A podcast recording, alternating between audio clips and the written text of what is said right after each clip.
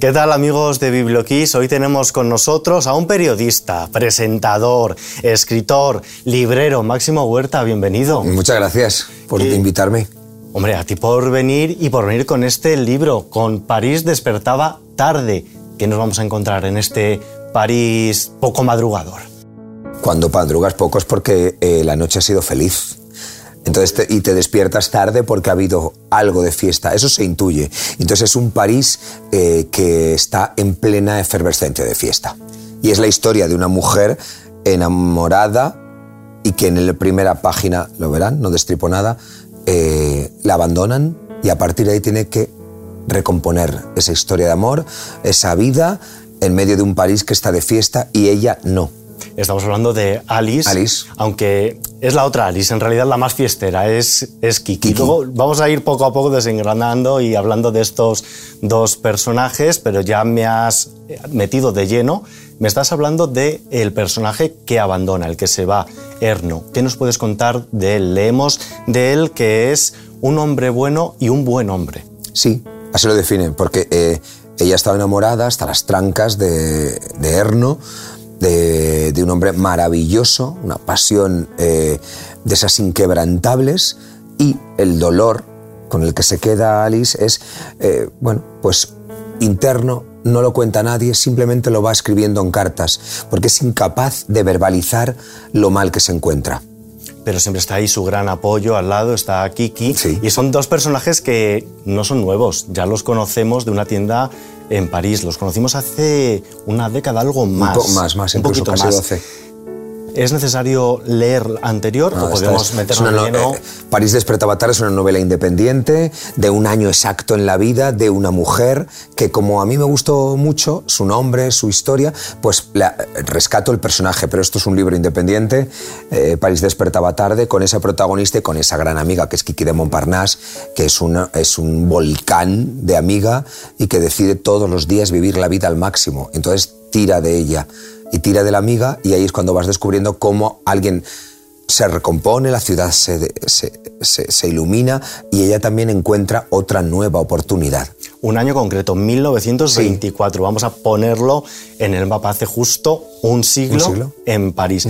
Pero ¿cómo han evolucionado estos personajes desde la anterior novela hasta ahora?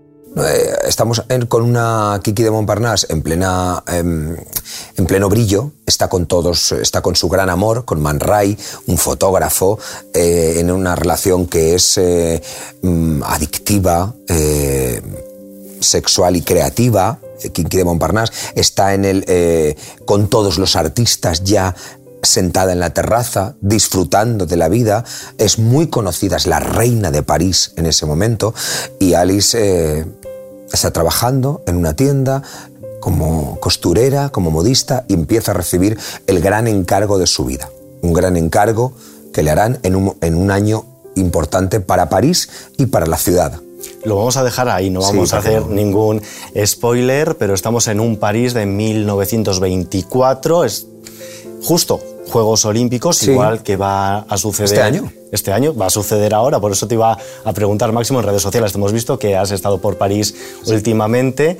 En ese proceso de documentación de la novela y en estos días que has estado allí, ¿cómo has palpado la ciudad previa a estos Juegos Olímpicos? Bueno, París es una ciudad muy coqueta, ¿eh?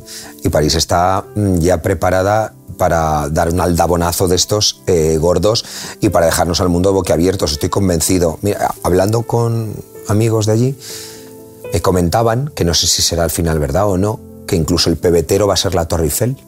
O sea, 100 años después, el pebetero de unos Juegos Olímpicos no hubo en 1924 pebetero, hubo en las de después, en los de Ámsterdam, en, eh, en, en, los siguientes Juegos Olímpicos, en los novenos. Pero creo que va a haber un contraste y va a ser bajando por el Sena todos los, eh, los países, en lugar de entrar en el estadio corriendo, va a ser bajando en barcos, va a ser, mm, creo que va a ser unos Juegos Olímpicos tremendos, pero es que fueron maravillosos los de mi novela.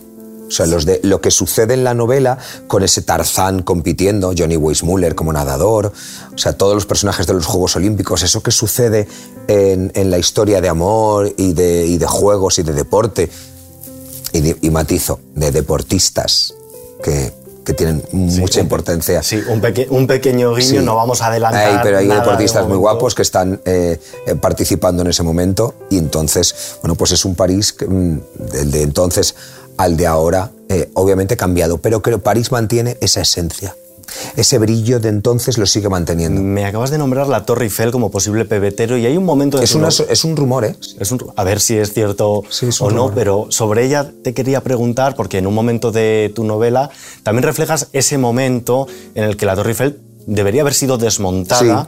Entonces, había opiniones a favor, opiniones en, en ese momento es un horror. En ese momento sí, es un horror ese momento. Si Máximo Huerta hubiese estado viviendo allí, ¿qué hubiese opinado? Claro, es que es muy fácil opinar hoy, ¿eh? Claro, claro, pero si hubieses estado allí... Eh, a mí es que me gusta tanto... la novela no es de clichés típicos, pero los clichés de París son preciosos. Es que mm, aquí no le gustaría... Mira, y la Torre Eiffel iba a estar en Barcelona. Y dijeron que no porque les parecía fea. Lo que se habrán arrepentido eh, de no tenerla. O sea, pero yo creo que... Mm, ante un elemento tan importante y tan vanguardista, yo siempre he apostado por, los elementos que rompen un poco las ciudades. Así que yo habría sido de los que habría estado aplaudiendo, aplaudiendo. Una nueva novela que nos lleva hasta París, que te une Máximo con la capital francesa. Que me encanta. Es que me encanta la ciudad. Sí, sencillamente. Eh, puedo adornar y decir que, que, me fui enamorando de la ciudad por unas tías emigrantes que, que he tenido francesas y venían a casa y, y, me transmitían esa ilusión por la ciudad.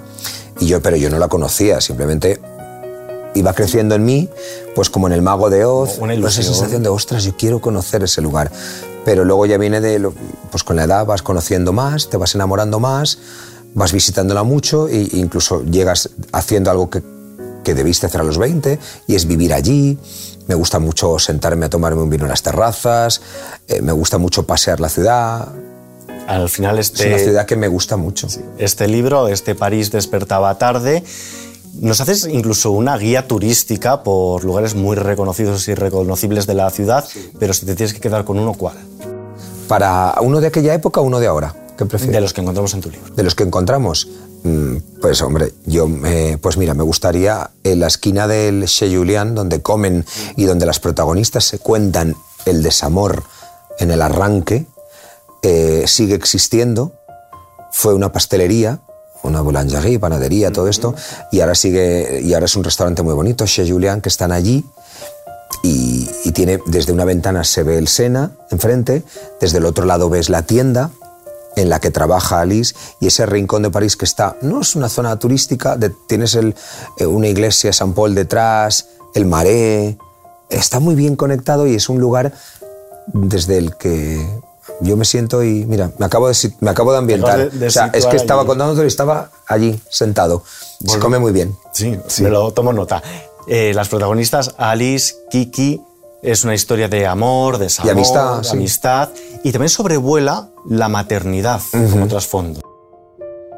La maternidad, a ver, venimos de una guerra, entonces ha, habido mucho niño eh, que se ha quedado huérfano hay las modelos que están pintando en los talleres de, que aparecen en la novela y que mm, si te cuelas en esos talleres y en esas calles en las que ellas se ofrecen como modelos, eh, hay mujeres que no pueden, están frustradas porque no pueden tener hijos y porque también hay muchos problemas. Entonces, la maternidad es algo que está a lo largo de toda la novela eh, como un río desde el principio hasta el final de la que puede ser madre, de la que está frustrado por no haber sido, de la mala hija porque ha sido mala hija con la madre, eh, de la señora mayor que trata como una hija a alguien que no lo es, de niños huérfanos, todo lo que va pasando tiene un hilo ahí muy la maternidad me parece un terreno eh, maravilloso. Y que al final también quien lea la novela, cuando llegue los últimos capítulos, va a comprender también muchas cosas mm. sobre las decisiones que toma la protagonista. Las decisiones de la protagonista desde la primera página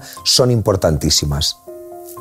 A partir de, esa, eh, de ese abandono en el que ella, con una primera carta, se despide de él, y empieza una nueva vida y, se va enterando, solamente el lector se va enterando de qué está pasando en su corazón. Y, luego está la historia de todo lo que va pasando mientras, las amigas y ella. Pero hay una historia que solo se va enterando el lector y es que no saben el resto de personajes y es qué pasa por su corazón. Y por su cabeza. Y por su cabeza y qué decisión tomar, qué hacer, a qué enfrentarse de pronto. ¿Qué es lo más difícil? ¿Corazón o cabeza? ¿Qué me apetece? ¿Qué debo? Esos hermanos, el hermano es un rebelde tremendo, la hermana está creciendo, bien, la hermana, va creciendo de otra manera y... Una novela que está dividida en cuatro partes, Sí. Cuatro. Y la primera es la parte epistolar, la de que Alice escribe esas cartas a, a su amor. A su amor. Y luego las otras tres, ya una narrativa juegos, más. Juegos, sí, porque es la mirada de. Es la mirada para que te vayas viendo. No, no, me desveles No, es que si entro. Juegos, Nochevieja, solo diré Nochevieja, porque la Nochevieja es muy importante, la Nochevieja de ese año.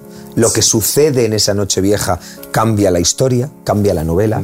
Es, es, hay un elemento de... en el que todo cambia y vuelve a latir de otra manera el, el, el, el libro y, y, los personajes.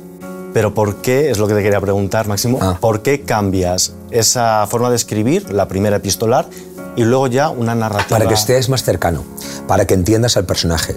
Porque si a ti, eh, aunque esto es feo, te dejaran ver las cartas que alguien está escribiendo, el WhatsApp, o los mensajes de mail de alguien que se dejara abierto un mail y dices, uy, se ha dejado la pantalla abierta. Y por casualidad lo lees, eh, estás entrando en el corazón de esa persona. Sé que es feo, pero yo hago que el, que el, lector entre en esa privacidad. Y prefiero que en esa primera parte haya una privacidad eh, que la rompa el lector colándose en esas cartas. Tú dices privacidad, yo voy a decir complicidad del lector. Sí, porque está siendo, porque ya lo está verbalizando para desahogarse. Para, ¿A quién se lo quiere contar? No se lo puede contar a nadie. No puede contárselo a nadie por X razones. Entonces, por X razones no puede y ella debe, pues, soltar lastre, soltar peso con esas cartas. Además, tenemos un sinfín de protagonistas reales. Mm. Me citabas antes Man Ray, tenemos también a Claude Monet, Coco Chanel, eh, un sinfín de personajes, pero ¿cuál de todos ellos es el que te produce más, más intriga? El que, ah, intriga. El que quieres conocer más a fondo, tú a nivel personal. Hombre, es que, a ver, en ese año está todo el siglo XX.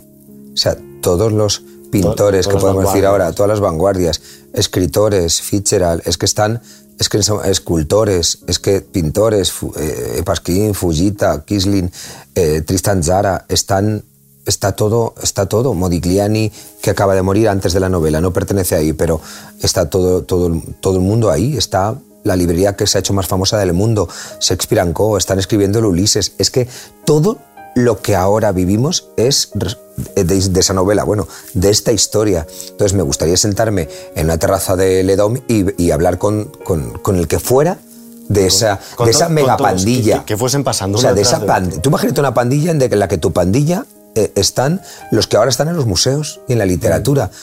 A ver, eso eh, no, se repite, no se ha repetido en la historia. Que el centro del mundo, que el corazón del mundo, que todo lo que esté pasando, que la ciudad más importante del mundo sea París en ese momento de la novela. Justo en ese momento, la ciudad más cosmopolita, que están llegando los negros de América y mientras que allí les dicen eh, hay racismo y el Ku Klux Klan, llegan a París y son el nuevo Harlem y llegan el swing y son y mira Josephine Baker bailando con plátanos ahí como como una diosa de, de ébano y, y, triunfando. No hay racismo. París de pronto es, una, es libertad, libertinaje, es una isla. Están eh, todos disfrutando, todos. Bueno, hay, hay, un, hay, una parte de París que jamás disfrutó de eso, esa, claro, como suele pasar en muchos momentos de, de, de la historia. Entonces a mí me sientas ahí y me, vamos, y digo, joder, qué pandilla, ¿no? Tenemos demasiado mitificado los años 20 en Estados Unidos y quizá lo tenemos más cerca aquí en París. Sí, lo, los importantes en París, en, Estados Unidos, es ley seca y, un código moral durito. No, no. El, el, verdadero, el pulmón del mundo en ese momento, digo pulmón porque respira libertad, es París. No, Estados Unidos no. Estados Unidos está cociéndose un ambiente enrarecido ya, igual que en Italia, en Unión Soviética, Alemania. Está todo enrarecido alrededor, menos un punto, que es esto, en el que hay una loca subiéndose a una mesa, bajándose la, sin bragas, subida a la mesa enseñando todo, todo. porque le apetece Kiskiki de Montparnasse, sonando música, de pronto orgías, de pronto droga, de pronto eh, fiesta, eh, de pronto bares solo para lesbianas. Eh, estoy en 1924. Sí, tenemos que recordar mucho no, la, la, O sea, fecha. 1924. Y todo lo que está pasando ahí es eh, el imán del mundo. Por eso todos quieren estar allí. Y allí están las dos Alice. ¿No te irías tú ahora ahí? Hombre, por supuesto. solamente por ver a, qué, a qué huele a ron, ya te lo digo, pero a qué huele ese momento. A ron y Chanel. A ron y Chanel. a ron y a Chanel. Y absenta. Y absenta, un poquito. En la novela también llegamos a un claim que es ¿se ama o no se ama? ¿Crees de verdad que es así de radical? ¿No hay grises entre medias? Los grises en el amor no existen. Los grises, cuando alguien te dice, ay, es que no sé si me gusta o no, es que no te gusta. Pero para, eso sirve para todo. O cuando un cruz. amigo, sí, cuando un amigo o una amiga te diga, "Ay, es que tengo dudas, no sé, si tienes dudas es que es no. Ala, resume, pronto. Ala, vas a otra Siguiente. cosa. Vas a otra cosa. Vete a otro tema, porque cuando hay dudas, en, en- sobre todo en el amor, es que no hay. En el amor no se tienen dudas. Se ama o no, y esa es la clave de la historia. Pues no hay ninguna gris tipo de gris. No hay 50 sombras aquí. Eh, hombre, me río de las 50 sombras de Grey eh, con lo que hacían estos. Ríete. Y, y lo descubrimos. Que- lo- lo pero, descubrimos pero si son monjas las de 50 sombras de Grey comparado con todo lo que hacían en los años 20. Monjas. De clausura. Mm, Sí, y solas. Pero, ¿qué va? Eso, pero eso es una... No, no, no. Hablando un poco de frialdad, también hay un momento en la novela en la que un personaje hace una reflexión y es que dice que los que prefieren el invierno son los que tienen mentalidad de rico porque se pueden abrigar. Eh, claro. No sé si hoy, un siglo después, esto se ha dado la vuelta y son los que tienen mentalidad de rico los que prefieren el verano porque pueden A poner ver, aire es que, a- el- mira, el verano es para los ricos. Ahora, pero en ese momento es el invierno, porque en los estudios donde pintaban los pintores no había apenas calefacción, había y si no tenían para comer apenas, eh, para, imagínate para echar leña en esas estufas, no, ni gas, eh, es que no, eh, petróleo, nada, no, no hay opción, no hay dinero. Ahora se ha dado, las 100 años después, es al revés. Eh, el dinero está relacionado con el verano, porque piensan ricos, barcos, la casa cerca de la playa, aire acondicionado, pero si, si eres una, una nómina normal, en verano, ¿cuántas vacaciones tienes? ¿Dónde te puedes ir? ¿Cuánto puedes gastar? El, el verano es para los ricos. Pero vamos, De de, rep- de aquí a Lima. Sí. De repente también en tu historia aparece una librería. Tú hace un año acaba de cumplir. En mi vida ya, en mi tu vida. vida. En tu vida, la librería de, de Doña Leo. ¿cómo está Doña Leo? 13 ¿Te he preguntado? años, pues, eh, mayorcita, 13. le- la- mi anterior perra vivió 20, o sea que espero que viva mucho. Pero 13 años, perra ya eh, senil, dice la veterinaria. Es- yo sé que no la- menos mal que no lo entiende la perra, pero pues, le sentaría muy mal porque mi perra es muy alegre. Es muy alegre. Queda invitada. La próxima vez te, Bueno, la, te la traes. Se come el pero- plato. Y a todos Porque no, nosotros. porque no pararía en torreta. Pero lo que yo te quería preguntar es porque en esa librería en la que aparece en tu novela, todos y cada uno de los libros que venden los han leído antes los, los libreros. En la tuya, en la librería de Doña Leo, ¿cómo gestionáis esta prescripción de libros al, lector que acude a... De, eh, los libros de mi librería los decido yo. Eh, Yolanda es la que gestiona todo, eh, luego ya la parte de librería, pero yo, yo soy quien decide qué libros están, qué novedades me gustan, qué clásicos poner, qué caprichitos. Eh, hay una estantería solo para librerías, libros. mm, Soy yo quien decide qué libros poner y porque luego me toca recomendarlos y cuando entra alguien te preguntan, a ver cuál quiero y hay algo muy farmacia y es, ay, es que me apetece ahora algo ligero, no estoy ahora para, necesito algo que, que me cuesta últimamente leer. Vale, pues está el libro. Ah, Ay, es que me apetece algo de acción, quiero algo, o dame algo de misterio. ¿De qué tipo de misterio? ¿Más sangriento, como es ahora, o más misterio de Clásico, claves? que no había sangre, es como ahora que hay enseguida cabezas decapitadas, cuerpos eh, abiertos. Eh, Entonces a mí eso me gusta ir recomendando mucho. Ya hemos terminado tu libro, ya nos hemos acabado de leer París despertaba tarde y nos quedamos un poco huérfanos de estos personajes. Segundo libro con ellos, ¿habrá un tercero? No lo sé. No lo sé, pero. Un spin-off. Pero, no, pero, mm, pero me gusta tanto la ciudad que no me extrañaría nada eh, volver a hablar contigo dentro de unos años, eh, aquí No, o donde sea, y, y que haya mm, algo de Kiki, algo de cualquier personaje, porque mm, París no se acaba nunca, como dice el título. Sí, París tenemos claro que va a estar presente en tus próximas novelas. Pues que volverá a aparecer estoy convencido. Decir lo contrario sería eh, ponerme en frenos y no me apetece llevar frenos. Echaos. Y ya estamos, Máximo, llegando al final. Nosotros estamos en una radio musical. Te tengo que preguntar también por ello, por la banda sonora. ¿Qué canción elegirías o qué canción eliges para terminar esta entrevista y para quedar leyendo París despertaba tarde?